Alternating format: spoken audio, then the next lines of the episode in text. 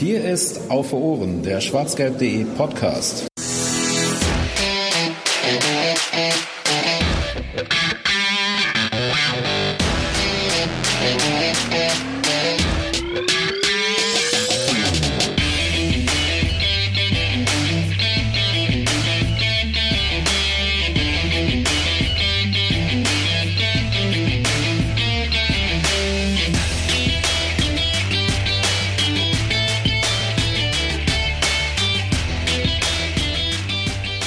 Herzlich willkommen zur 44. Ausgabe von Auf den Punkt, unserem kleinen spontanen Format vom Schwarz-Gelb.de Podcast auf Ohren. Heute erstmals mit mir, Volker, in der Anmoderation, äh, da sowohl Fanny sich gerade von irgendwelchen Wasserschlangen jagen lässt im Urlaub und äh, Jens leider auch äh, kurzfristig verhindert ist, habt ihr heute mit mir die Ehre. An meiner Seite begrüße ich den bekannten Boris. Hallo Boris. Hallo Volker, hast du sehr gut schon mal gemacht fürs erste Mal.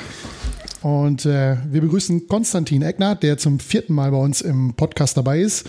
Hallo Konstantin. Hi, ich hätte jetzt nicht gewusst, dass es das vierte Mal ist, aber du hast es bestimmt ausgiebig recherchiert. Ich habe das natürlich knallhart recherchiert. Kleiner Fun Fact. Äh, zwei dieser Ausgaben, die du mit uns gemacht hast, sind unter den Top 5 der Aus Aufnahmen mit den meisten Downloads bei uns. Ja, muss man ja mal. Du meinst, ich sorge für Quote. Ja, scheint so zu sein, ja, weil du immer hier äh, die Hot Takes raushaust. Ja, in Amerika. Der Druck ist groß heute, der Druck ja, ist groß. Klappt ja mal besonders gut, wenn man sehr kritisch ist und äh, Fehleinkauf. ja, da kommen wir dann später noch hinzu. Das kannst du nur noch genau erläutern. Ähm, ja, wir sprechen heute über die Neuverpflichtung Nummer zwei, die der BVB in diesem Sommer getan hat oder getätigt hat, über Jude Bellingham, der vom Birmingham City FC zum BVB wechselt und äh, in Dortmund einen offiziell Dreijahresvertrag unterschreibt, weil, wenn ich das richtig weiß, korrigiert mich, äh, wenn ich falsch liege, äh, in dem Alter noch keine Verträge länger als drei Jahre Laufzeit unterschrieben werden dürfen. Wenn mich ja nicht aber alles täuscht, hat er irgendwie noch eine Option, dass er für zwei weitere Jahre beim BVB bleiben darf oder soll. Ähm, das ist wohl irgendwie, stand zumindest so im Kicker. Wisst ihr da genaueres? Das wäre zumindest äh, relativ normal. Business as usual. Okay. Ja, Konstantin, kannst du uns ein bisschen was für, zu Jude Bellingham sagen? Also es gibt ja viele, viele Vorschusslorbeeren, mit denen er gesegnet ist. Ähm, allerdings hat er ja jetzt noch nicht so viel äh, Erfahrung im Profifußball. 41 Spiele bisher für Birmingham City in der Championship. Ähm, das war's dann auch schon. Ähm, erzähl uns ein bisschen, wo sind seine Stärken, wo sind seine Schwächen?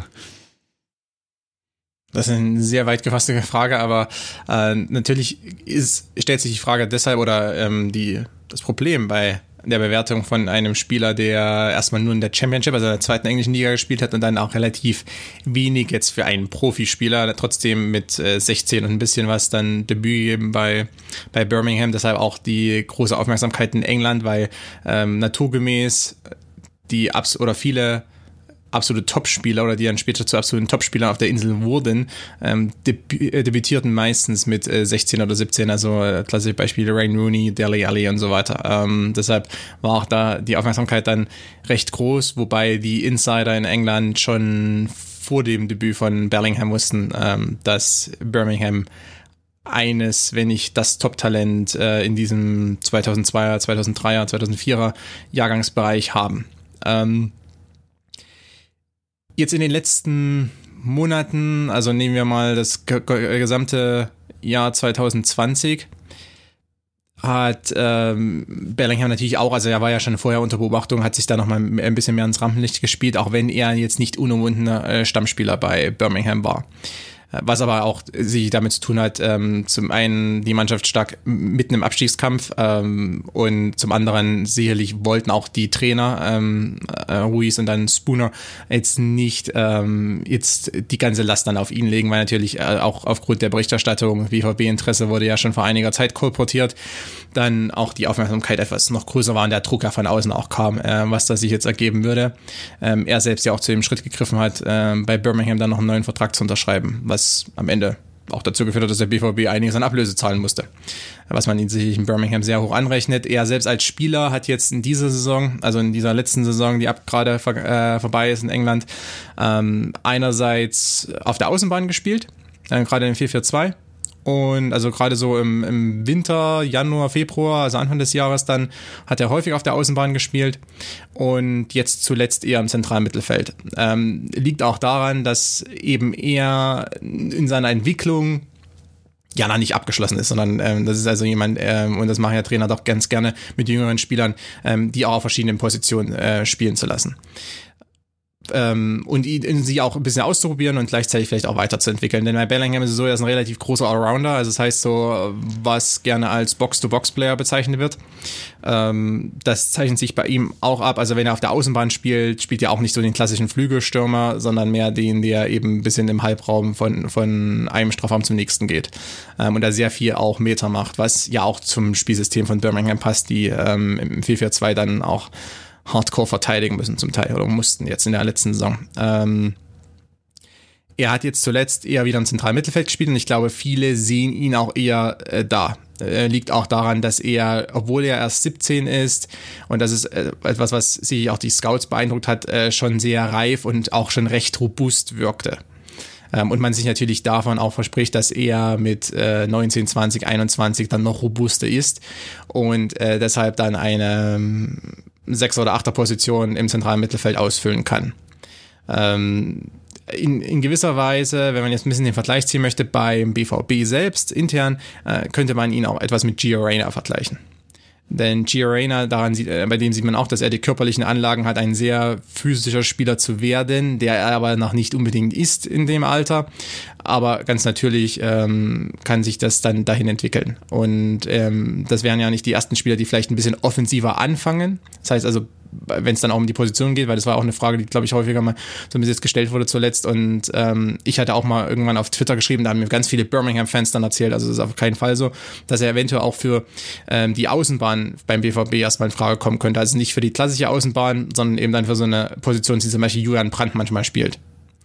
Ähm, das heißt, ein bisschen weiter vorn. Auch jetzt zuletzt hat er hat Bellingham häufig auf der 10er-Position gespielt. Liegt einfach daran, er ist sehr robust, relativ äh, galant am Ball, das heißt also relativ schnell agil auch. Ähm, dafür, dass er auch noch, also jetzt irgendwo steht mal, er ist 1,80, er ist auf alle Fälle größer als 1,80.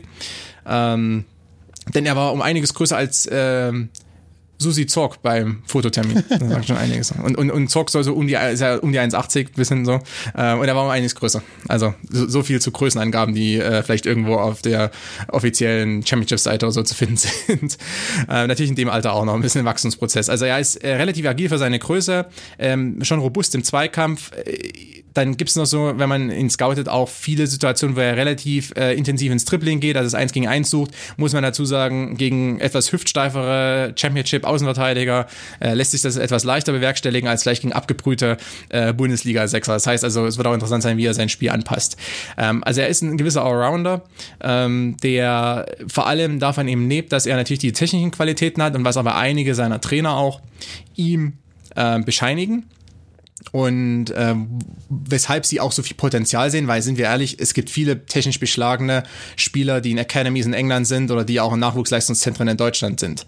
Ähm, davon gibt es ja doch eine Reihe. Und wenn wir in die Bundesliga schauen, die meisten Spieler sind ähm, im zentralen Mittelfeld sind technisch beschlagen. Aber er hat ein sehr gutes Spielverständnis, gerade für sein Alter und für den geringen Erfahrungsschatz, den er gerade auf diesem Profi-Level erst hat. Das heißt also, er ist jemand, der das Spiel schon jetzt relativ gut lesen kann und da natürlich das Potenzial da, äh, da ist, dass er das noch viel, viel besser kann mit einigen Jahren dann ähm, Erstliga-Fußball, Champions League-Fußball und so weiter, ähm, was ja der BVB ihn verspricht. Ich meine, er ist ja, und das ist interessant, wenn man sich auch das Rodding anschaut, bei der Verpflichtung hat Zorg gesagt, ähm, wir, also ich weiß nicht mehr ganz verbatim, aber er hat quasi gesagt, ähm, wir planen mit ihm fest als, als jemand, als eine Größe in der ersten Mannschaft wenn wir uns erinnern, bei anderen Verpflichtungen von anderen Talenten war das nicht unbedingt der Fall. Da hat man eher gesagt, ja, wir holen jetzt als Perspektivspieler, Spieler X, also Sagadu zum Beispiel. Bei Bellingham klang das schon ein bisschen anders. Ich glaube, dass man relativ schnell auch auf ihn, ihn setzen wird, weil man schon diese gewisse Reife erkennt und nicht nur das rohe Talent, sondern mehr als das. Daran anschließend vielleicht, also man merkt auf jeden Fall, glaube ich, an deinen Ausführungen, dass du ihn schon das ein oder andere Mal öfter äh, hast spielen sehen als äh, Volker und ich vielleicht zum Beispiel.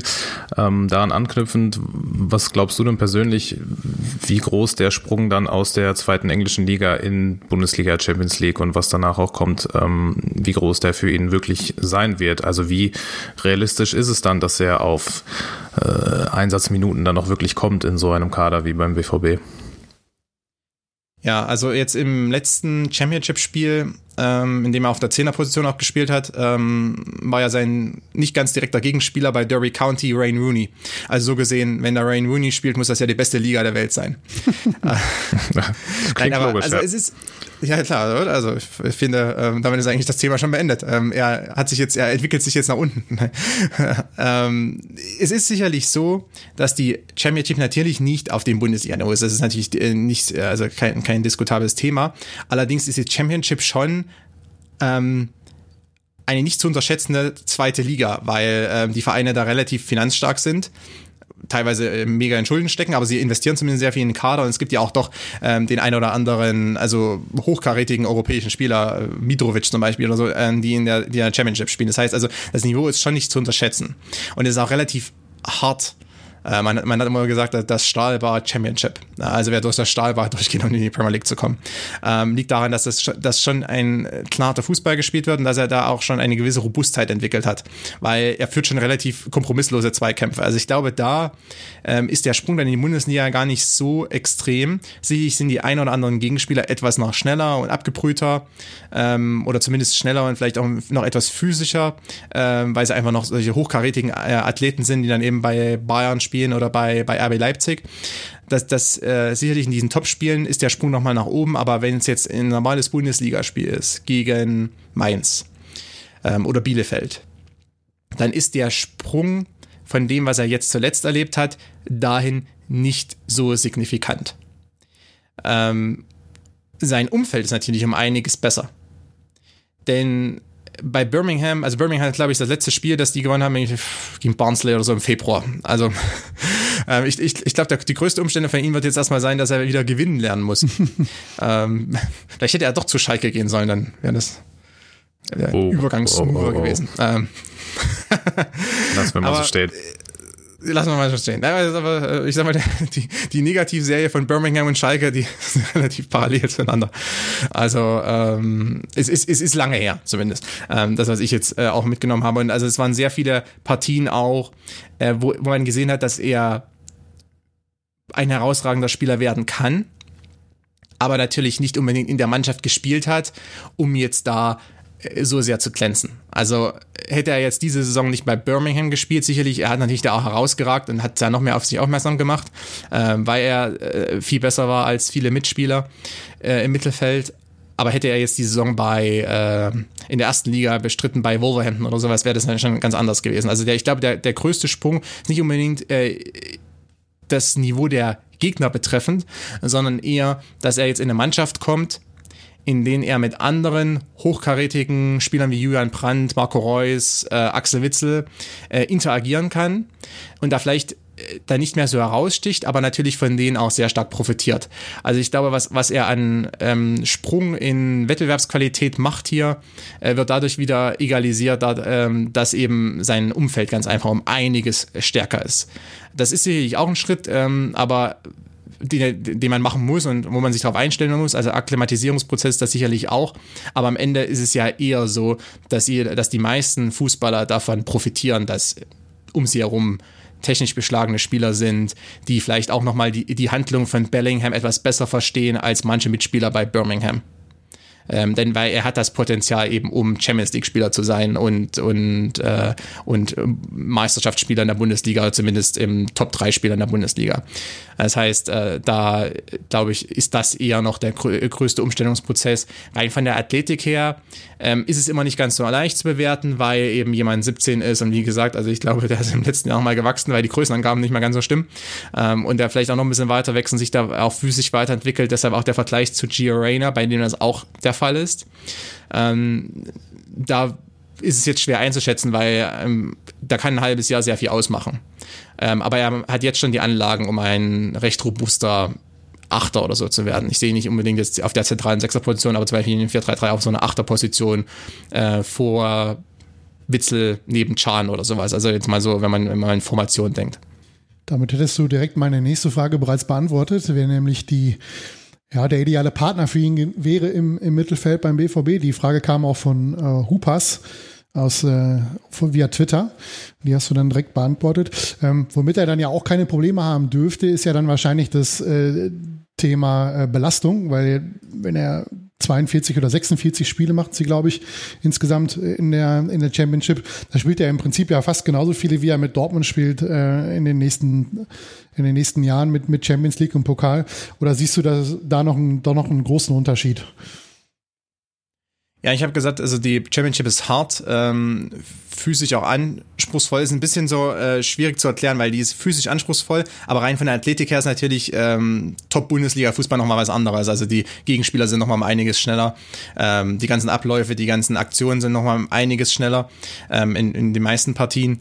Und in der Champions League ist es ja genauso. Wobei auch da gibt's auch manchmal Gruppenphasenspiele, die äh, sind auf mittlerem Bundesliga-Niveau. Ähm, aber ich glaube, dass er hatte jetzt auch in, in dieser Saison einen Einsatzrhythmus gehabt von mal Startelf, mal Bank, mal nicht dabei, weil vielleicht auch ähm, einfach mal ähm, nicht fit, aber dann also so zwischen Startelf und Bank immer hin und her gewechselt, äh, weil er war jetzt nicht unumwundener ähm, Stammspieler direkt, hat, hat eben diverse Gründe und auch, ich glaube, man, man will jemand auch nicht so, ähm, selbst im Abstiegskampf, jemand wie ihn dann nicht so schnell verheizen, weil das natürlich, da besteht so ein bisschen die Gefahr. Und ich glaube, das ist gar nicht so schlecht, dass er das jetzt schon erlebt hat, weil bei, beim BVB wird das ja auch eher der Fall sein. Also ich glaube nicht, dass er jetzt 28 Spiele am Stück macht oder irgend sowas ab, ab Oktober. Ähm, also als, Start, als Startspieler, sondern eher mal Stammelf, dann mal Bank, dann mal 30 Minuten Einsatz, dann mal 10 Minuten Einsatz, dann mal wieder 90 Minuten Einsatz. Also so in diesem Rhythmus. Ähm, dann einige Monate zumindest verleben wird und vielleicht auch wirklich mal drei Spiele Bank ist und dann äh, doch mal wieder reinkommt und, und eine ganze Halbzeit spielt.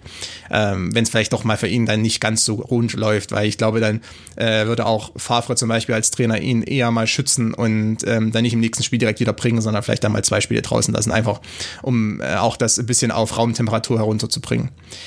Also das heißt, das hat er jetzt schon erlebt und äh, die Belastung ist in der Championship deshalb hoch da, weil, weil massig viele Spiele absolviert werden. Da kommt noch FA Cup dazu, äh, wo ähm, Birmingham ähm, zumindest auch ins neue Jahr reinkam und dann ähm, meines Erachtens glorreich ausgeschieden ist irgendwann gegen Leicester. Äh, aber es heißt, also damit sollte er schon eigentlich an sich klarkommen. Ähm, weil die, weil der, die Taktung der, der Spiele ist eh, ähnlich wie beim BVB mit allem inbegriffen, also Champions League und so weiter. Äh, ich, wie gesagt, natürlich ist der, der Anspruch dann in den Partien manchmal noch etwas höher. Wobei auch das ist Fall zu Fall abhängig. Haben die nicht alleine schon äh, irgendwie 45, 46 Spiele allein nur in der Championship? Oder Spieltage ja. oder so? Ja, ne? Irgendwie genau. sowas. Ja. ja also 20, ähm, ja sind äh, wie 46 in der Championship, dann haben sie vier Spiele im Pokal gemacht, im FA Cup und einen in diesem EFL Cup. Also wenn es dann. Genau, er hat nicht jedes Spiel absolviert. Nee, er hat nicht jedes, nee, nee, insgesamt. Genau, es sind 24 Mannschaften, genau. Ja. ja. Genau, also deshalb, äh, deshalb, was ich vorhin gesagt habe, äh, Stahlbad Championship sagt man so gern, weil erstens äh, geht's recht klippelhart zur Sache zum Teil und zum anderen, weil du Spiele über Spiele machst äh, um da irgendwie durchzukommen. Und es ist eben relativ undankbare Liga, weil am Ende bist du irgendwie Fünfter, musst noch in die Playoffs und scheidest am Ende aus oder sowas. Und äh, Birmingham war jetzt auf der anderen Seite, die sind 21. geworden und nicht abgestiegen, obwohl sie seit, ähm, ja, gefühl, gefühlt seit seinem letzten Schneefall nichts mehr gewonnen haben. Es wird ja auch viel, ähm, wenn man sich das so ein bisschen äh, angelesen hat, wer, wer Jude Bellingham ist und wo er herkommt und seine familiären äh, Umstände quasi ein bisschen näher sich anliest, ähm, dann hört man ganz oft äh, von seiner Bodenständigkeit und der Reife, die du jetzt schon angesprochen hast. Ähm, du hast auch schon von diesem überaus talentierten englischen Jahrgang äh, 0203 ja auch schon gesprochen, wo es auch Spieler gibt wie, weiß ich nicht, Harvey Elliott vom Liverpool oder auch Jamal Musiala vom FC Bayern, die natürlich auch sehr, sehr hoch gehandelt werden als Top-Talente Talente, aber Bellingham gilt da so nach dem, was ich gelesen und gehört habe, schon so als der Top Prospect, sagt man auf Englisch, in diesem Jahrgang. Glaubst du, dass das wirklich auch so ist, nicht nur aufgrund seiner spielerischen Qualität, sondern auch, weil er vielleicht äh, ja dieses, über dieses familiäre Umfeld ähm, verfügt, auf das er sich irgendwie stützen kann. Klar, ist jetzt schwierig zu sagen, ob es bei den anderen so ist oder nicht, ähm, aber äh, ist das irgendwie ein bedeutender Unterschied im Vergleich zu anderen Topspielern aus dem Jahrgang? Ja, ich, ich glaube, da gibt es zwei äh, Erklärungsansätze. Der eine ist ein bisschen medial und auch wie die englische Fußball-Community tickt. Ähm, Bellingham wird jetzt verglichen mit Steven Gerrard zum Beispiel aufgrund seines Spielstils. Also so dieser Box-to-Box-Player, der, der schon auch ähm, offensiv äh, Akzente setzen kann, der aber auch robust ist im Defensiv-Zweikampf. Also ein bisschen wie der junge Gerrard, der auch so war. Ähm, und der ja diesen, äh, diesen Stil auch nie ganz abgelegt hat. Auch, auch war er ja immer so im zentralen Mittelfeld. Er war ja diese, es gab diese ähm, Generation der englischen Spieler, Lampard, Gerrard, die so irgendwie im zentralen Mittelfeld jede Position besetzen konnten, wenn es sein musste. Ähm, und so sieht man ihn ja auch ein bisschen. Also es ist nicht so ganz so einfach zu sagen, was ist er jetzt. Ist er jetzt wenn wir jetzt in diesen so 6er, 8er, 10er ähm, Dimensionen diskutieren und in diesen numerischen Kategorien, ist es jetzt nicht ganz so einfach zu sagen, was ist jetzt seine, seine beste Position. Das war ja bei, bei Gerard und Lampard auch oft der Fall. Also was, war, was waren die am Ende? Es war immer so ein bisschen abgestimmt auf, auf das System, aber am Ende konnten sie irgendwie alles spielen. Paul Scholes auch zum Teil. Ähm, ich glaube, dass man in Bellingham gerne so, so einen neuen Gerard auch sieht in England. Ähm, auf der anderen Seite gibt es eben Spieler, ähm, die vielleicht nicht dieses ganz bodenständige Umfeld haben und dann äh, oder vielleicht manchmal nicht ganz so bodenständig daherkommen. Ähm, Jaden Sancho sicherlich auch zum Teil. Sterling, der ja mit die kontro also sehr kontrovers diskutiert wird, wo auch viel, also viel vom Boulevard aufgeblasen wird. Ähm, und ich, ich habe immer das Gefühl, dass gerne in der englischen Fußball-Community so ein bisschen so, so narrativ aufgebaut wird. Es gibt also die, die bodenständigen harten Arbeiter, die also ganz auf dem Boden bleiben, also die, die sich keine keine exzentrischen ähm, ja, Reichtümer leisten und so weiter. Also die so ein bisschen dieses Working Class Football noch, ähm, noch äh, verkörpern sollen.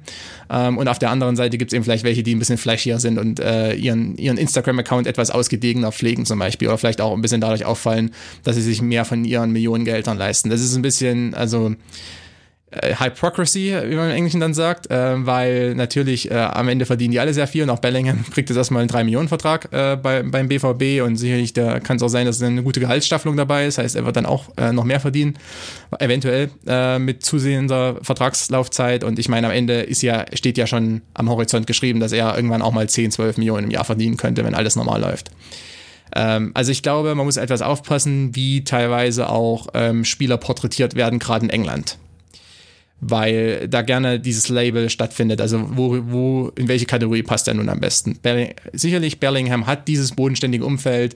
Der hat, er hat seinen Vater, äh, so eine Amateurfußballlegende, ähm, der, der selber nie Profifußball gespielt hat, aber der, der irgendwie 700, ich glaube 700 Amateur, ähm, 700 äh, Amateurspieler oder sowas gemacht hat. Also so, so ein bisschen in die Richtung geht das. Ähm, und, und der auch gleichzeitig sein Berater ist. Also man sieht ja jemanden, der, ähm, der das gut verkörpert und ich glaube, das stimmt auch und das kann sicherlich ein Vorteil sein. Andererseits wenn ich jetzt Jaden Sancho anschaue, dem man nicht unbedingt Boden, also grundsätzliche Bodenständigkeit nachweisen, der sich auch als, als Jugendspieler, Academy-Spieler ja doch für die eine oder andere Schlagzeile schon gesorgt hat, weil aufgrund dieses bisschen äh, Wechsel und dann hat er sich verabschiedet und ist dann zum BVB gegangen. Da war doch, da war ein bisschen andere äh, Nebengeräusche waren damals, als Sancho dann die Insel verlassen hat, als jetzt bei Bellingham.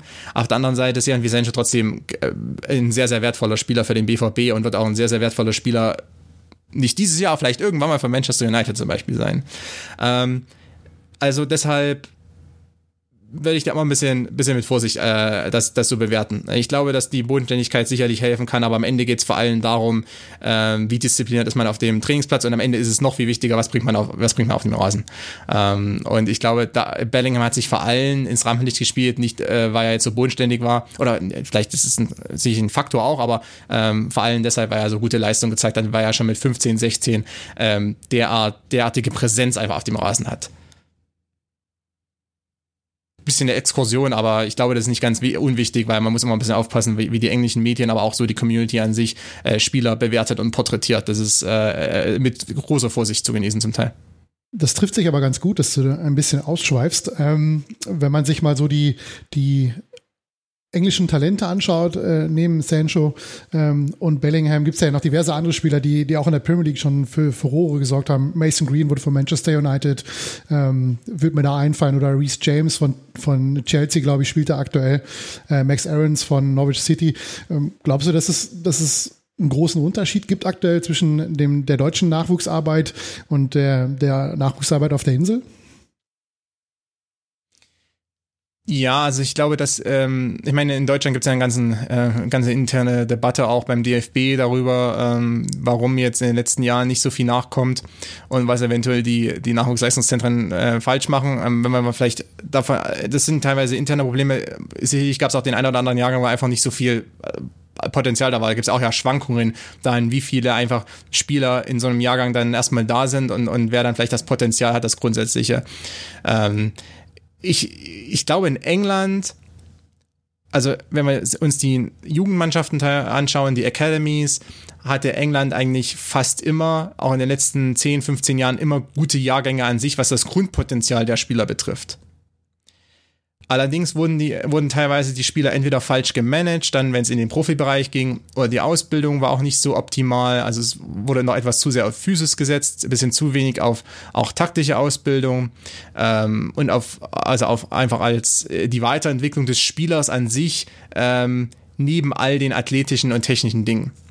Also wie, wie, ein Spieler, wie ein Spieler auch ein Spiel zu verstehen hat. Also es gab einige englische Talente, ähm, die wirklich darunter litten oder immer noch leiden, weil am Ende sind ja nicht so alt, ähm, dass sie eben äh, die Grundvoraussetzungen haben, aber dass es ein bisschen an, an der einen oder anderen Stelle fehlt. Das hat sich in England geändert. Einerseits, weil es einen großen Einfluss gab von ausländischen Trainern, die ähm, die ersten Mannschaften trainieren und teilweise ja auch diesen nicht Kontrollwahn, aber schon den Anspruch haben, dann auch die ganze Academy ähm, mitzuformen. Also Klopp Guardiola sind nur zwei Beispiele, aber ähm, auch die anderen, also viele ausländische Trainer, die ein bisschen länger da sind, nicht nur mal für, für zwei Kaffee und, und eine Kugel Eis, ähm, die versuchen schon auch dann in die Akademie hineinzuwirken und ähm, da gewisse vielleicht auch mal eine Reform voranzubringen oder jemand zu installieren, den sie kennen, der dann diese Reform auch voranbringt und vielleicht die Ausbildung ein bisschen schärft, weil es gibt die Homegrown-Regel äh, in, in England zum einen und zum anderen ähm, ist es ja auch nicht ganz schlecht, wenn man den eine, das eine oder andere Eigengewächs einfach hat. Ich meine, finanziell ist es nicht, nicht schlecht, es kann sehr lukrativ sein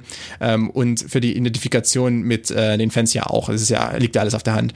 Ähm, das heißt also, ich glaube, dass sich einfach die Ausbildung der, der Jugendtalente in England dahingehend nochmal verbessert hat. Ist aber nicht so, dass man jetzt irgendwie äh, plötzlich besser am Scouting ist und auf einmal diese ganzen Juwelen irgendwie aus, aus, äh, aus den Niederungen der Midlands oder sowas äh, jetzt fischt, die man zuvor übersehen hat. Die gab es zuvor auch. Also ich meine, England war ja nie ähm, arm an Talenten. Und äh, die Nationalmannschaft wurde ja auch gerne mal hochgelobt, weil man hat dieses und jenes Talent, man hat äh, diesen und jenen potenziellen Topspieler und dann ist da nichts draus geworden, weil die alle irgendwie dann im Profibereich so ein bisschen äh, ähm, ja irgendwann gegen die Decke geflogen sind, weil ähm, da der nächste Schritt nicht mehr machbar war.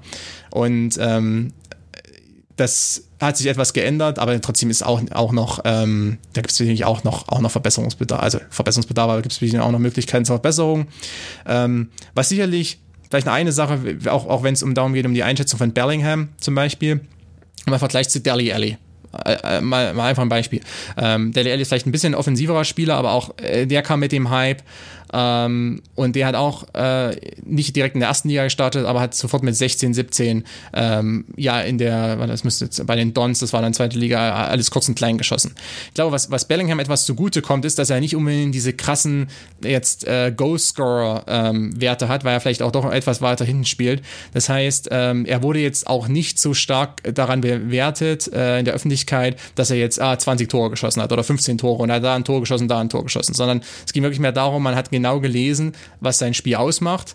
Bei Dali Alli war so das Problem, der hat äh, zunächst in, in den unteren Klassen hat er, alles, äh, hat er viele, viele Tore geschossen. Und als dann diese Tore weg waren, weil er einfach doch nicht der Goalscorer ist äh, in, im, im, absoluten Top-Bereich, ähm, wurde dann auf einmal die Kritik etwas lauter, weil man nicht ganz so, man hat nicht ganz genau den Spieler bewertet, sondern man hat sehr stark die Zahlen gelesen. Also ich glaube, bei Bellingham kommt das ein bisschen hier zum Vorteil hin, dass man ihn schon auch als Offensivspieler sieht, aber nicht so anhand der Zahlen bewertet. Und ich glaube, das ist auch, der BVB macht das ja auch ganz clever, dass sie ähm, da nicht unbedingt auf diese ähm, plumpen Zahlen so sehr achten, sondern auf ganz andere Dinge und auch das Scouting dann danach äh, betreiben und äh, genau auch nach Profilen schauen. Natürlich bei Bellingham, der so talentiert, ähm, da gab es jetzt wahrscheinlich wenig Zweifel, dass, dass man da eventuell zumindest mal was versuchen sollte. Wenn wir uns jetzt mal ein bisschen konkreter mit dem aktuellen vorläufigen Kader zumindest vom BVB befassen, dann ähm, tummeln sich zumindest im Mittelfeld äh, Emre Can, Axel Witzel, Tobi Raschel in Klammern, Julian Brandt, Delaney und Mahmoud Dahoud und natürlich Jude Bellingham. Deine persönliche Einschätzung, wir haben es gerade schon ein bisschen angerissen, wenn es um Einsatzzeiten und etc. ging. Ähm, könnte es deiner Meinung nach in der neuen Saison eventuell zu einer Überraschung kommen, dass einer dieser anderen genannten Kandidaten doch etwas länger auf der, ba auf der Bank Platz nehmen muss für ihn? Oder wie realistisch ist das überhaupt? Es kommt ähm, schon auch auf das System an, ähm, dass das Favre jetzt künftig wieder spielen lassen möchte. Es gibt ja gewisse Stimmen, die man vernimmt, dass er ähm, vielleicht doch wieder zur Viererkette zurückkehrt und dann vielleicht ein 4-3-3 spielen lässt, ähm, dann ergeben sich aus meiner Sicht ganz andere Optionen. Äh, in dem aktuellen System mit zwei zentralen Mittelfeldspielern ist es etwas sehr dicht besetzt. Deswegen glaube ich auch, dass ähm, Bellingham eventuell äh, in dem 3-4-2-1 auch mal eine Position weiter vorn, also in dieser Halbposition hinter Holland spielen könnte. Ja. Ähm, weil ich meine, am Ende muss, äh, muss ja, also Hazard ist sicher nicht einer, der interpretiert das ein bisschen mehr als Flügelstürmer, aber Reina oder Brandt oder auch wenn der Reus spielt oder auch Sancho, der ja kein rein rassiger Flügelspieler ist, ähm, die interpretieren das ja doch ein bisschen anders. Die stehen zentraler, die stehen ein bisschen mehr im Schatten von Holland, äh, versuchen die, die Abpraller und die Ablagen zu nehmen oder versuchen dann äh, Holland in die, in die Tiefe zu schicken. Ähm, also Bellingham könnte aus meiner Sicht auch da spielen, deswegen habe ich auch als, als anfangs aufkam dieses Gerücht, dass eventuell eventuell Bellingham zu Dortmund gehen könnte, war auch meine, mein erster Gedanke, er könnte da ja etwas weiter vorne auf so einer Halbposition offensiv spielen. Ähm, auch aus dem Gedanke heraus, weil mit zwei zentralen Mittelfeldspielern glaube ich schon, dass dann äh, Witzel und Chan ähm, oder Witzel und Brandt zum Beispiel, dass das dann die bevorzugten Paarungen sein werden. Ähm, da kann Bellingham sicherlich auch Einsatzzeiten bekommen wenn es ein 4-3-3 wird, dann eher auf der etwas vorgezogenen Position, dass ein Sechser dahinter steht und dann zwei weiter vorn, zum Beispiel Brandt und Bellingham, Bellingham und Chan, sowas in der Richtung. Ähm, er hat natürlich schon große Konkurrenz im Zentralmittelfeld. Also eher äh, Bellingham in dem Fall. An die anderen aber ja ihrerseits auch, weil, also Delaney hat mit Verletzungen zu kämpfen, der Hut war jetzt auch wieder verletzt nach einer guten Phase. Ähm, die haben sicherlich den Vorteil, sie sind irgendwie, haben mehr Erfahrung, sind irgendwie integriert, etabliert. Ähm, zum gewissen Teil bei der Hut kann man sich drüber streiten, wie weit er etabliert ist beim BVB, aber immerhin, er hat zumindest diesen, diesen Kaderplatz. Ähm, Bellingham kommt rein, hat sicherlich dieses, äh, vom Talent her steht er über zum Beispiel einem Thomas Delaney, der aber wiederum mehr die Physis reinbringt und die vielleicht Abgewichstheit, gerade in der Defensive. Das heißt also, es wird vielleicht eher eine Entscheidung auch sein, äh, in welche taktischen Rollen Favre vergeben möchte. Weil gerade Delaney zum Beispiel ist ja doch zuletzt eher ein Rollenspieler gewesen. Das heißt, einer, der für Defensivaufgaben eingeplant ist. Ähm, genauso wie bei Chan zum Beispiel ist der Fall ist, dass er eventuell auch mal in die, in die Dreierkette oder Innenverteidigung zurückgezogen wird für gewisse Spiele. Ähm, bei Bellingham sehe ich es ähnlich. Also ich glaube, dass das schon auch es möglich ist, dass alle zu Einsatzzeiten kommen. Ähm, allerdings kann es natürlich auch sein, ich weiß es nicht, aber es kann natürlich auch sein, dass, dass doch einer von diesen zentralen Mittelfeldspielern eventuell noch geht. Ähm, bei Tobias Rachel ist ja auch die Frage, inwieweit das jetzt seiner Entwicklung gut tut, dass er mit 20 wahrscheinlich doch mehrheitlich die eher auf der Bank sitzen wird.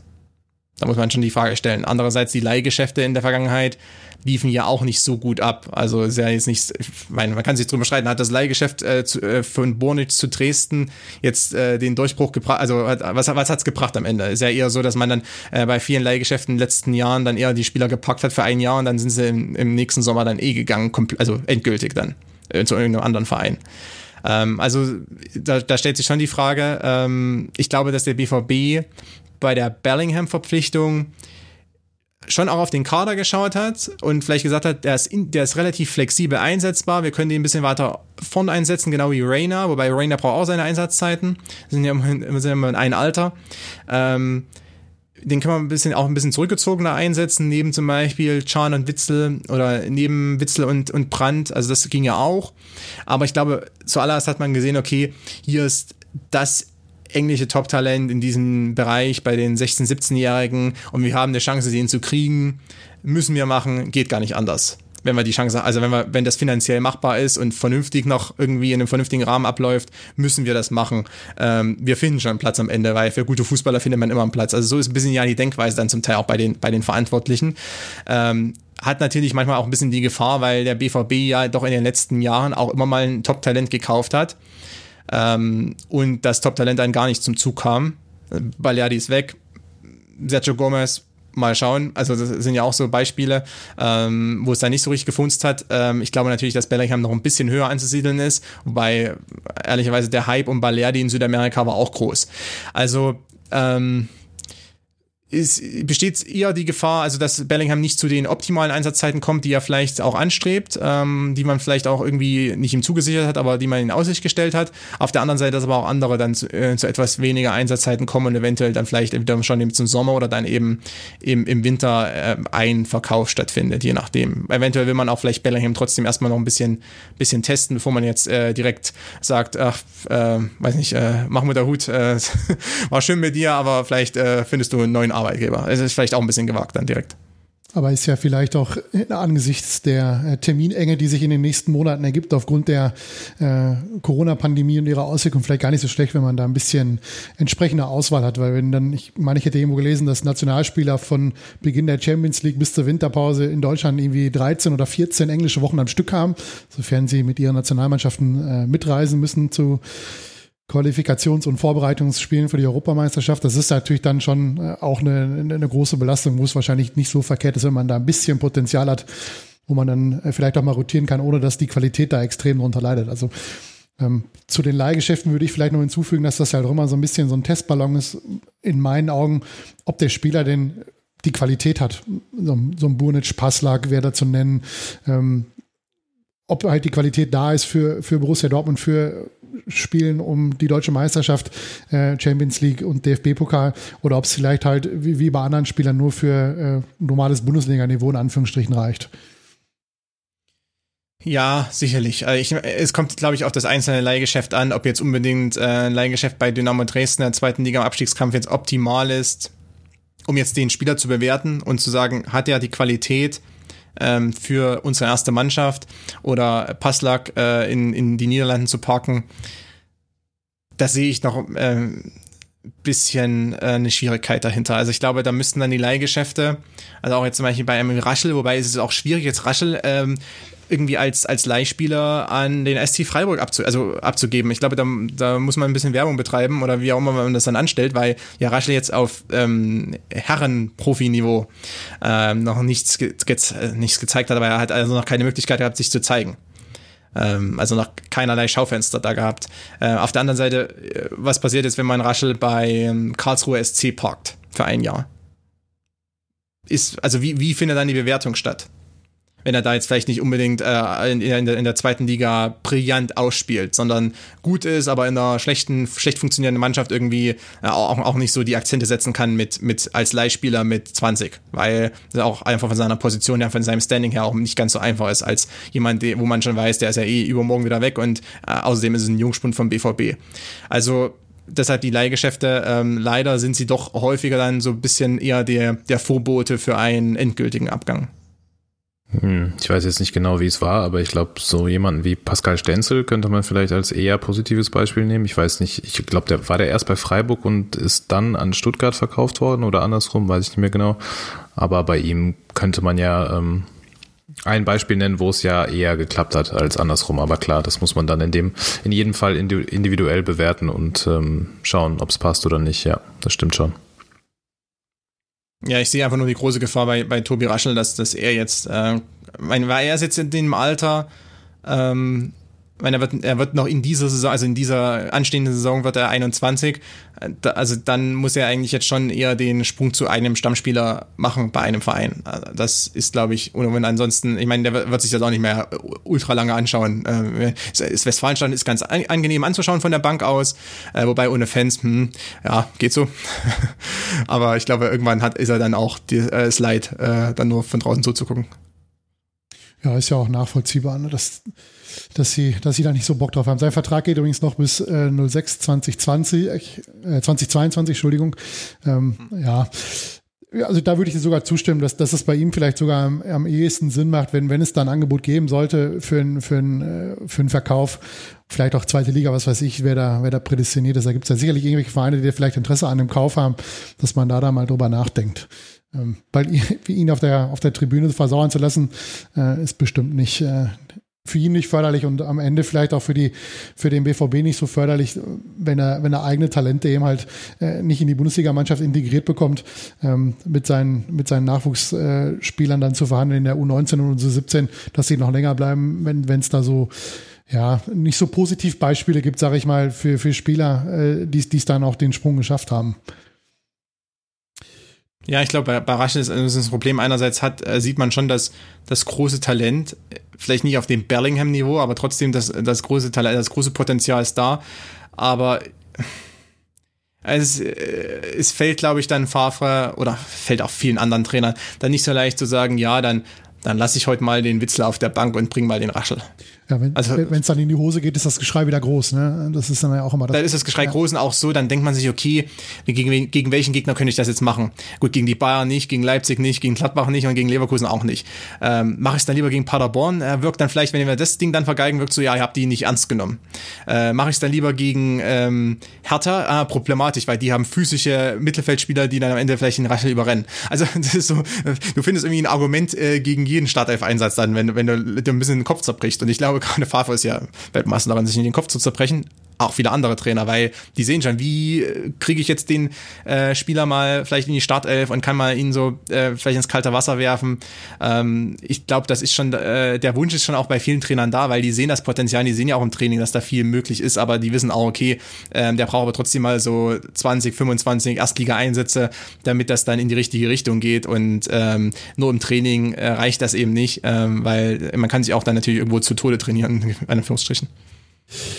Ähm, dann hatte ich noch eine Frage, die an deine Aussage anschließt. Im letzten Jahr in der Saisonvorschau sagtest du einmal, dass ähm, du beim BVB ein Problem im Mittelfeld siehst und zwar mit der Geschwindigkeit. Hat sich dann ja noch das ein oder andere Mal bestätigt, dass, dass Dortmund da einfach im Umschaltspiel mit, mit Witzel auch zu langsam ist, ähm, meiner Meinung nach. Ähm, Würdest du sagen, dass der BVB da mit Bellingham eine Möglichkeit hat, das Ganze zu kompensieren, das Geschwindigkeitsproblem? Oder hat er das in der Rückrunde vielleicht schon ja, taktische Art und Weise gelöst, dass man, dass man da nicht mehr so überrannt wird?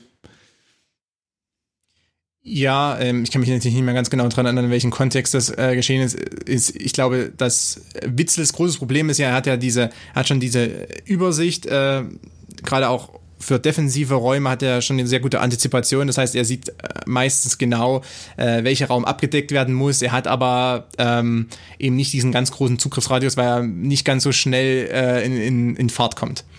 Ähm, bisschen ähnliches Problem wie manche ältere Sechser in Europa insgesamt. Also der FC Barcelona beispielsweise ein gutes äh, Beispiel momentan, ähm, äh, wo es auch so ist. Man hat intelligente zentrale Mittelfeldspieler, aber vielleicht nicht unbedingt das Tempo dann.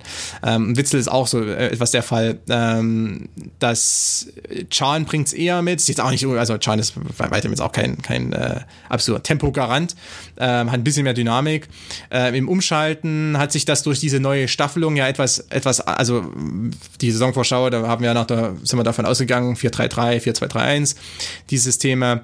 Ähm, jetzt in der neuen Staffelung, dadurch, dass auch die Flügelspieler so stark eingebunden sind, ähm, hat sich das ja etwas anders dargestellt. Äh, gehen wir mal in die nächste Saison äh, sagen wir mal, es geht wieder zurück zum 4-3-3, ähm, dann ist sicherlich Bellingham nicht schlecht, weil er einerseits sehr viel Raum macht, genau wie Chan zum Beispiel zwischen den Strafräumen und andererseits auch oder zum dem noch äh, viel Dynamik mitbringt.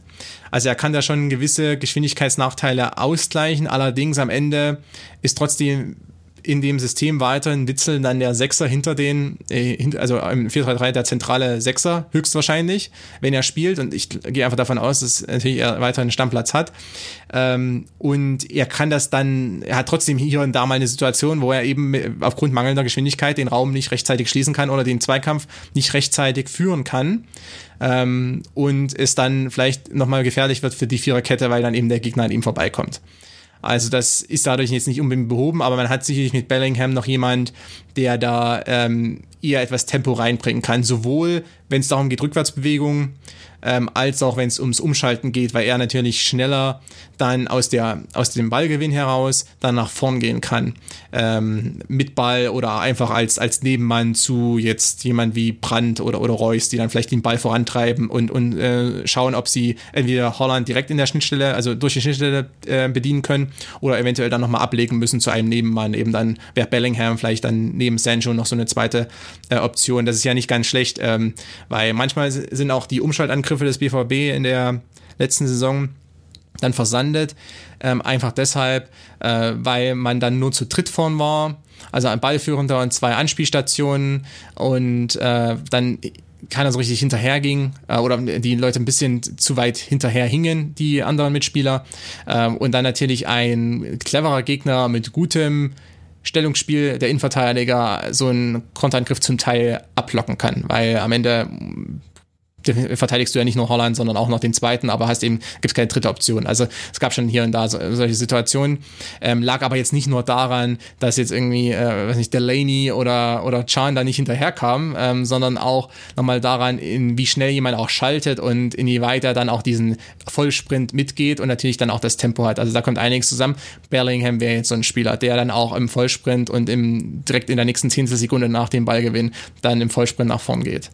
Also das hat sicherlich äh, Vorteile. Ähm, wie gesagt, es ist aber nicht so, dass jetzt das, das Tempoproblem im Mittelfeld komplett gelöst ist. Aber kommt natürlich auch immer drauf an, wer genau spielt und, und welche, welche Formation. Das äh, kann man jetzt pauschal auch nicht so ganz genau sagen, weil ich auch immer noch nicht ganz genau weiß, wie der BVB der nächste Saison spielen wird und was sich Favre da überlegt im Sommer, beziehungsweise im, im Spätsommer dann.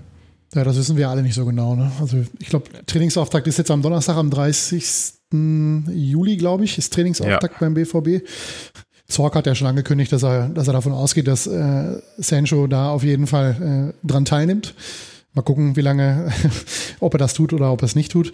Ähm, ja, aber auch da ist natürlich spannend zu sehen, äh, wie du schon sagst, was, was der BVB und Lucien Favre sich da vorgestellt hat, wie das in, den nächsten, in die nächste Spielzeit gehen soll. Eine letzte Frage hätte ich noch an Konstantin. Ich glaube, so das spielerisch-taktische und alles, was damit zu tun hat, haben wir relativ ausführlich jetzt äh, behandelt. Genauer gesagt, Konstantin hat uns das sehr, sehr ausführlich erklärt.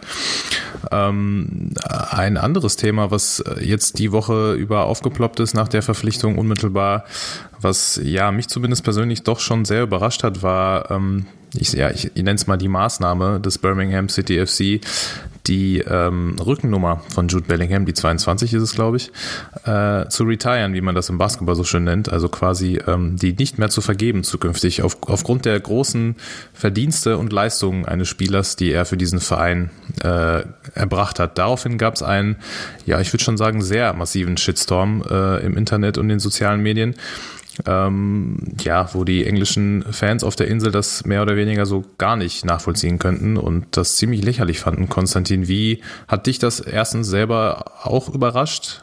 Erstens die Reaktion und äh, nee, erstens die Maßnahme überhaupt und zweitens darauf dann die Reaktion selber der Anhänger? Ja, die Maßnahme hat mich auf alle Fälle überrascht. Es ist nur die 22 und nicht irgendwie die 7 oder die 11, deshalb ähm, hm. kann man es vielleicht noch verschmerzen. Also zumindest äh, war mein erster Gedanke. Ähm, der zweite ist, ich glaube, man ist in Birmingham, man hätte ihn wahrscheinlich gerne noch mal ein, zwei weitere Jahre gehabt, wusste aber auch, okay, es geht nicht.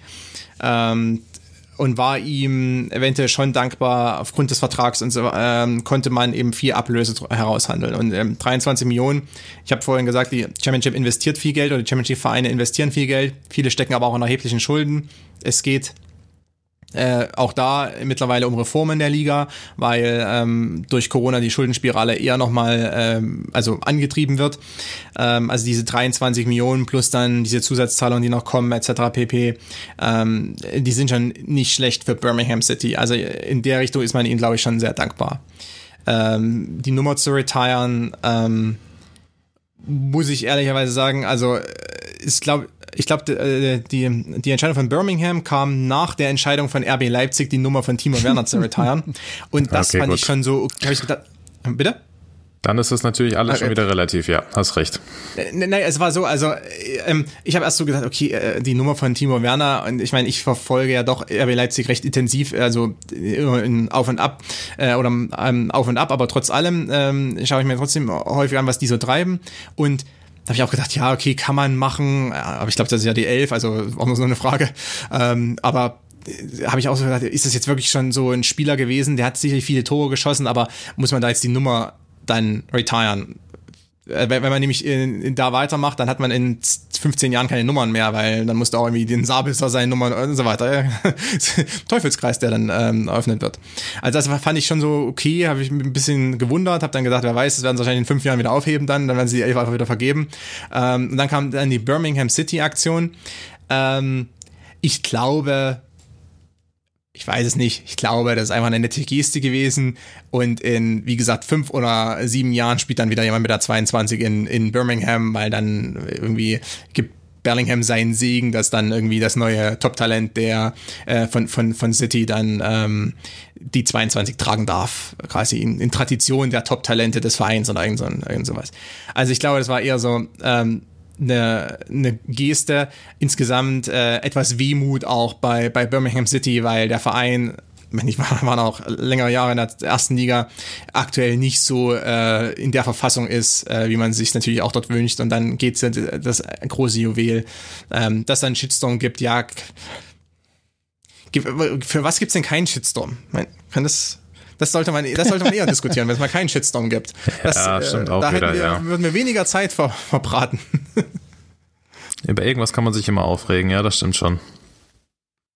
Ich, ich glaube, es ist einfach eine, eine nette Geste oder eine, irgendeine Geste gewesen, dass man nochmal so symbolisiert, dass das, äh, das jetzt so ein, das große Juwel ähm, des Vereins gegangen ist und äh, man sicherlich auch etwas wehmütig ist, aber ihm auch alles Gute wünscht, ähm, auch als gute Geste eben. Aber wie gesagt, ich glaube nicht, dass die 22 äh, auch noch in 50 Jahren retired sein wird ähm, bei, bei Birmingham City. Äh, ich glaube, das, ich meine, du hast angesprochen, Basketball oder im, im äh, gibt es zum Beispiel sol solche Maßnahmen eher, aber da hat man ja auch 99 Nummern. Das stimmt, ja.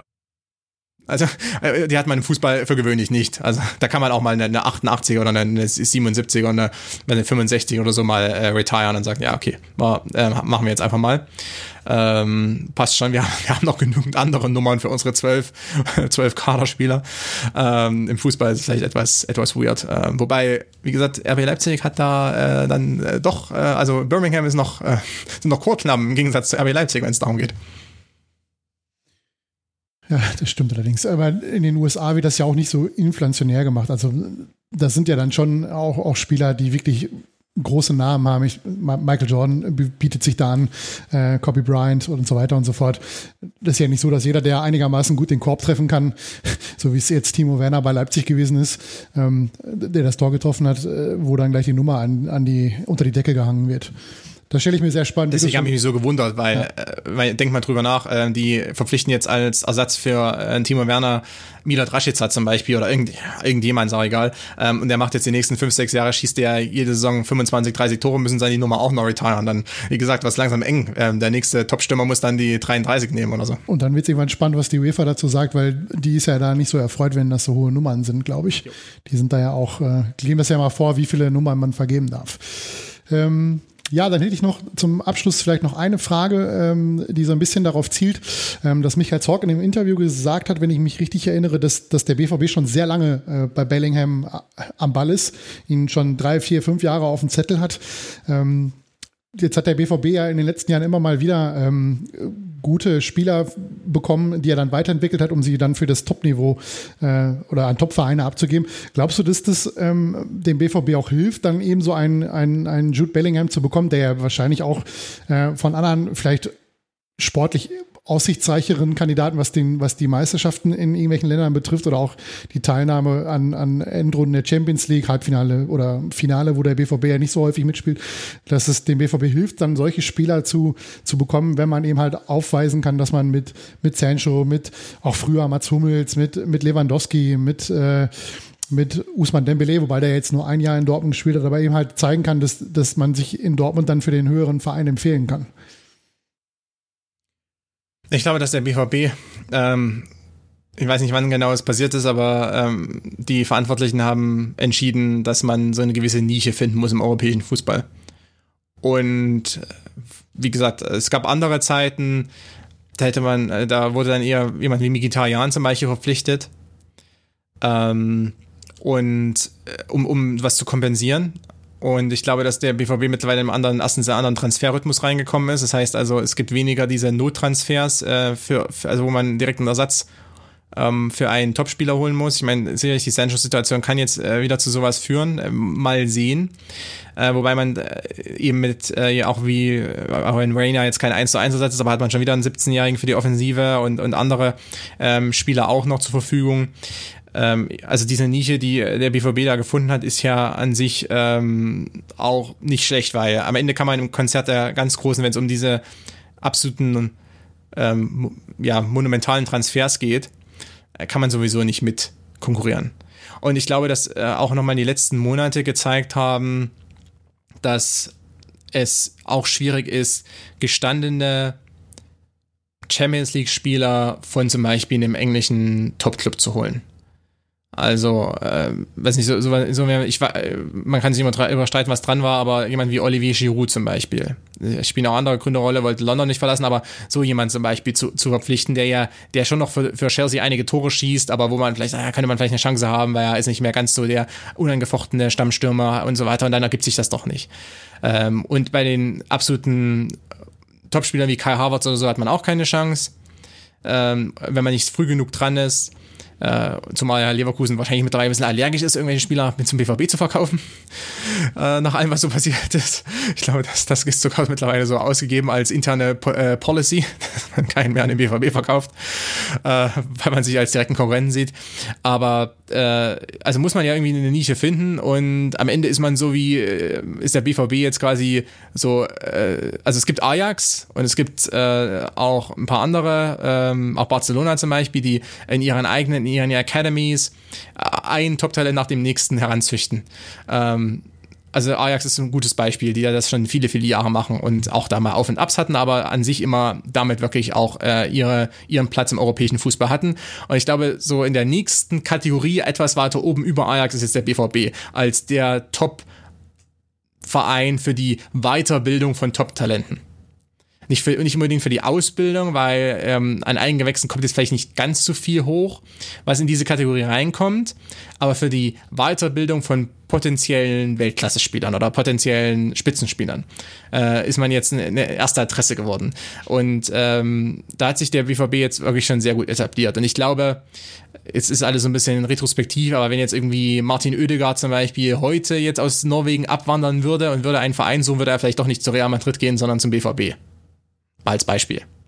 Also äh, für die Zukunft heißt das schon, äh, dass man bei vielen dieser Bellinghams und damals Oedegaards, ähm, dass man bei denen äh, schon auch am Verhandlungstisch einige Argumente vorzuweisen hat. Heißt ja nicht, dass nicht auch mal einer dieser äh, Spieler eben, ja, wo die Blase dann platzt und es wird nichts beim BVB. Balerdi ist eben so ein Beispiel.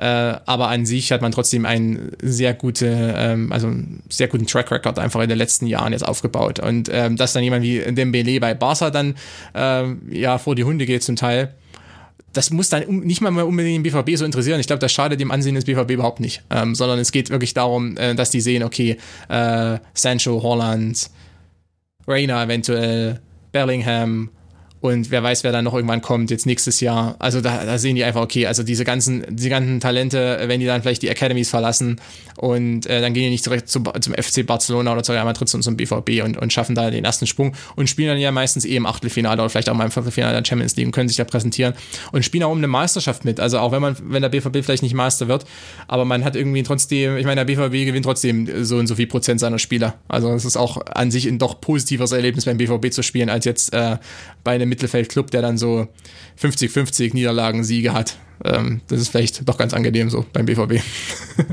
Ja, das stimmt wohl. Das ist auch für uns Fans ganz angenehm, dass das einige. Klar ist es immer irgendwo ein bisschen nervig, dass, dass man natürlich dann so gute Spieler dann auch sich immer damit anfreunden muss, dass die ja nach ein paar Jahren halt weg sind. Die einen machen es machen es auf der angenehme Art und Weise und die anderen machen halt den Dembele oder auch den den Aubameyang. Aber es ist halt vielleicht auch irgendwo etwas, was was man halt mit in Kauf nimmt, wenn man die, sich diese, diese jungen, hochen, äh, hochgehandelten Talente äh, in die Mannschaft holt und wenn die dann halt die großen Angebote haben, dass sie dann halt entsprechend äh, wechseln wollen.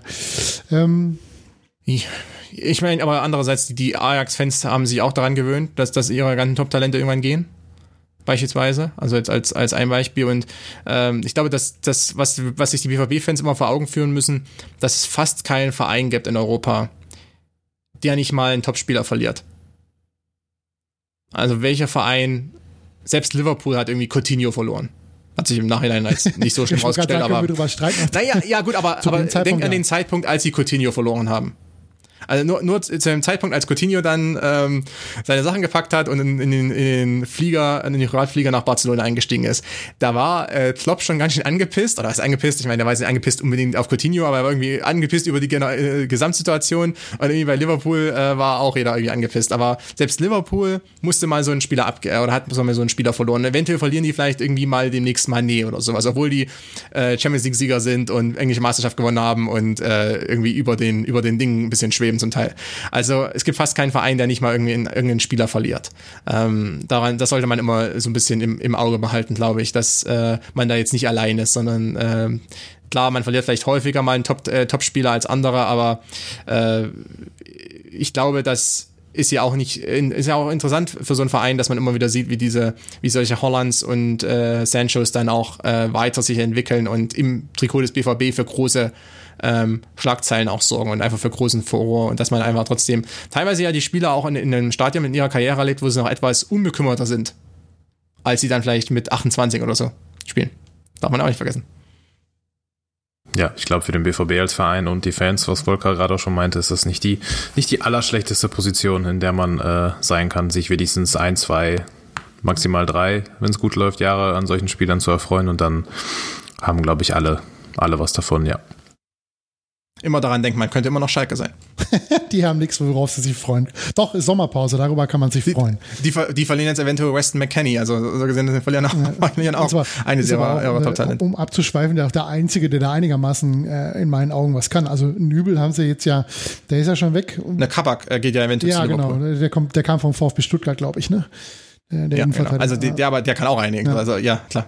Nee, nee, aber äh, die, die, die verlieren auch nochmal, ja, aber auf einem anderen Niveau. Ja. Also McKenny geht eventuell zu Southampton oder sowas. Das ist natürlich, äh, Sancho geht zu United eventuell. Also andere, oh, ja. andere das Kategorie natürlich. Das tut weh, ja. Wenn wir das fast jetzt auch noch aufmachen, dann. Ähm dann, dann schweifen wir so sehr ab, dann sind wir, glaube ich, nächste Woche immer noch am, am Sprechen. Ich wollte nur nochmal in die BVB-Fans eine gute Stimmung bringen. Sehr gut. Äh, also wenn, wenn irgendjemand schlecht gelaunt ist, einfach, einfach äh, mal, äh, weiß nicht, die, die Watz oder so und die Schalke News lesen. Okay? Einfach dann, dann kommt er wieder in gute Stimmung und ja. Ja, wunderbar. Dann haben wir alle Fragen beantwortet. Du hast uns einen schönen Einblick gegeben äh, auf, den, auf die Neuverpflichtung. Ähm, wir sind schwer gespannt, ob das dann auch so eintrifft, äh, wie, wie, wie es viele äh, prognostizieren mit seiner Entwicklung. Äh, wenn es voll in die Hose geht, werden wir dich natürlich knallhart mit allen äh, positiven Aspekten konfrontieren, die du uns hier unter, äh, unterbreitet hast, die da nicht eingetreten sind. Das machen wir dann in zwei Jahren oder dreien. Mhm. Aber ich sag schon mal danke, dass du dir die Zeit genommen hast für uns. Vielen Dank für die Einladung wieder mal. Ähm, ich kann auch schon mal spoilern. Ich, ich habe dich auch gefragt, ob du für die Saisonvorschau Ende August, Anfang September äh, wieder zur Verfügung stehst. Jetzt hast du natürlich Druck. Jetzt kannst du eigentlich nur Ja sagen. Ja, unter den aktuellen Umständen auf alle Fälle sollte, also natürlich muss der, also muss der Podcast weiterhin skandalfrei bleiben, ansonsten kann ich meinen guten Ruf natürlich nicht das, das, das, riskieren bei euch. Das, das kriegen wir schon hin. Also wir werden jetzt, äh, wir werden niemanden einladen, der für die äh, Bildzeitung äh, schreibt oder, äh, ja, was weiß ich, vom Beruf Schalker ist, äh, das werden wir natürlich nicht tun. Das sind die einzigen beiden Kriterien bei uns, ja. Deshalb sollte das klappen. Ja. Okay, verstehe. Boris, hast du noch was? Nein, ich äh, bedanke mich äh, ebenfalls sehr herzlich bei dir, Konstantin. Ich glaube, ähm, wir haben absolut alle Infos und ähm, alles Wichtige abgegrast, was man zu Jude Bellingham wissen sollte, musste, konnte. Und äh, ja, wir reden natürlich auch, ich weiß nicht, ob du das, das hast du schon gespoilert, ja, die Saisonvorschau, aber wir arbeiten natürlich auch aktuell an einer ähm, Vorstellung unseres anderen Neuzugangs, an Thomas Meunier. Da sind wir schon in Arbeit, das auf die Beine zu stellen. Und darauf könnt ihr euch auch schon relativ zeitnah freuen. Volker, da habe ich doch recht, oder? Korrekt, da sind wir dran. Der, derjenige, mit dem wir das machen, äh, der ist aktuell noch im Urlaub, der ist nächste Woche wieder da und dann werden wir das schnell in trockene Tücher bringen, dass wir auch da, bevor das ins Trainingslager geht, dann entsprechend eine Saisonvorschau, äh, eine Vorschau auf, auf den Neuzugang auch von Paris bekommen. Ja, wenn ansonsten nichts mehr ist, äh, Boris und Konstantin, würde ich äh, gleich den Jens machen und äh, euch noch das vorletzte Wort übergeben. Habt ihr noch was zu sagen? Ich nicht. Ich lasse Konstantin den Vortritt. Ich habe auch wenig zu sagen, außer folgt mir bei Twitter cc-eckner und abonniert meinen YouTube-Kanal, falls ihr Lust habt, einfach unter meinem Namen zu finden. Verlinken wir auch in den Show Notes, dann äh, braucht ihr das nur draufklicken, dann habt ihr es direkt bei euch in eurem Handy. Ja, und dann würde ich mich äh, bedanken bei beiden und verabschiede mich mit dem äh, Jens-typischen Spruch, hey ja, BVB.